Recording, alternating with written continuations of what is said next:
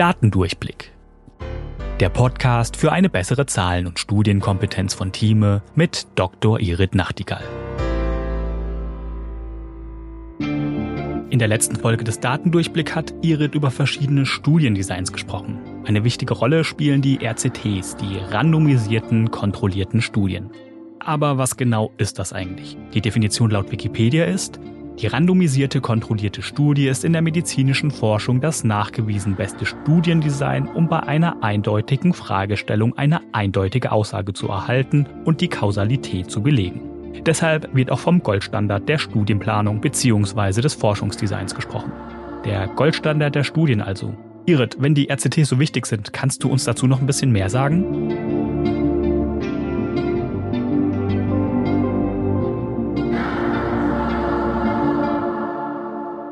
In einer der vorangehenden Folgen, die in den Shownotes verlinkt ist, habe ich euch ja erklärt, was es für Studien eigentlich gibt. Und jetzt möchte ich auf diese randomisierte, kontrollierte Studie weiter eingehen, die in der Evidenzbewertung Oh, da ist schon wieder ein neues Wort. Was ist denn diese Evidenz eigentlich? Evidenz bedeutet, wir haben gute Untersuchungen dazu, ob etwas wirklich so ist, wie wir behaupten, dass es ist. Und in dieser sogenannten Evidenzbewertung ist die höchste Klasse, dass man mehrere randomisierte, kontrollierte Studien hat. Und das liegt daran, dass man lange Zeit geglaubt hat und eigentlich das auch erst jetzt so ein bisschen in Diskussion ist, dass nur diese sogenannte randomisierte, kontrollierte Studie die eigentliche Wahrheit birgt. Und warum das vielleicht nicht immer so ist, das erkläre ich jetzt gleich nochmal. Aber erstmal, was bedeutet denn randomisiert kontrolliert? Die Randomisierung bei einer Studie ist, dass sich die Patienten unbedingt zufällig den Gruppen zugeordnet haben muss. Weil wenn wir uns vorstellen, ich komme dann in die Praxis von meinem Arzt, der Arzt findet mich total nett und er glaubt, dass das eine von der Studie besser ist, dann würde er natürlich alle Patienten, die er nett findet, in die Gruppe packen, wo er glaubt, dass das Bessere drin ist. Und das würde dann die Studie verzerren. Deswegen ist es ganz, ganz wichtig, und das findet man auch im Methodenteil, eine Beschreibung der Randomisierung. Wie haben die das gemacht, dass die Patienten sehr zufällig in den Gruppen zugeordnet wird und man findet dann das Ergebnis dieser Randomisierung in den sogenannten Basischarakteristika oder da wir alle immer alles auf Englisch eigentlich lesen, in den Basic Characteristics. Und da muss man sehr genau gucken, ob diese Basic Characteristics auch wirklich gut aufgezeichnet sind und die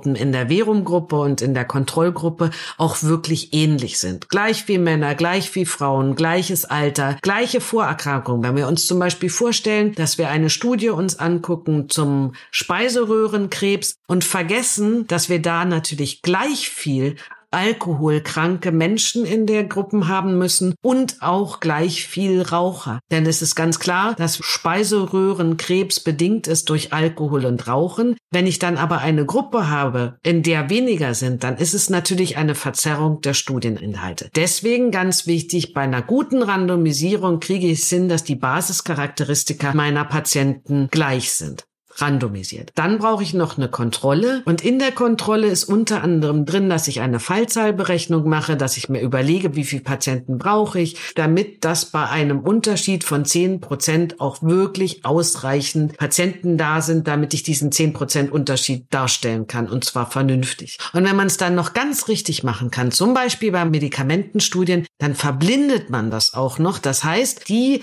Studienärzte und das Studienpersonal, was diese Studie durchführt, darf nicht wissen, welches Medikament da drin ist, sondern es kriegt einen Beutel, wo nichts draufsteht, außer Studienmedikament. Geht natürlich nicht immer. Wenn ich zum Beispiel zwei verschiedene Beatmungsschläuche ausprobiere, kann ich ja nicht blind diesen Beatmungsschlauch in den Patienten einführen. Aber dann kann man zum Beispiel die Gruppe derer, die dann sagt, ob der Patient kranker ist oder nicht, die wissen dann vielleicht nicht, welcher Beatmungsschlauch in dem Patienten drin ist. Also es ist ganz wichtig auf dem Weg dieser randomisierten, kontrollierten Studie, dass ich die Patientenzuordnung unterschiedlich mache, dass ich weiß, wie viele Fälle brauche ich, um wirklich eine Aussage zu treffen und dass das Studienpersonal nicht involviert ist und nicht weiß, was da kommt. Denn niemand von uns ist frei, dass er dann doch Dinge anders macht bei dem Patienten, wo er daran glaubt, dass da das richtige Medikament ist oder wo er nicht dran glaubt. Wir sind so, wir Menschen, wir müssen uns selber austricksen und das funktioniert in diesen randomisierten, kontrollierten Studien über diese Bedingungen. Und das ist das, warum man diese randomisierten, kontrollierten Studien als den eigentlichen Goldstandard ansieht. Warum das nicht ganz so ist, das erzähle ich euch auf der weiteren Reise. Da werden wir auf vieles eingehen, was man bei der Verblindung falsch machen kann, was man bei der Randomisierung noch ändern kann, was ich da schon für Dinge erlebt habe und in Studien erlebt habe. Das kommt in weiteren Folgen.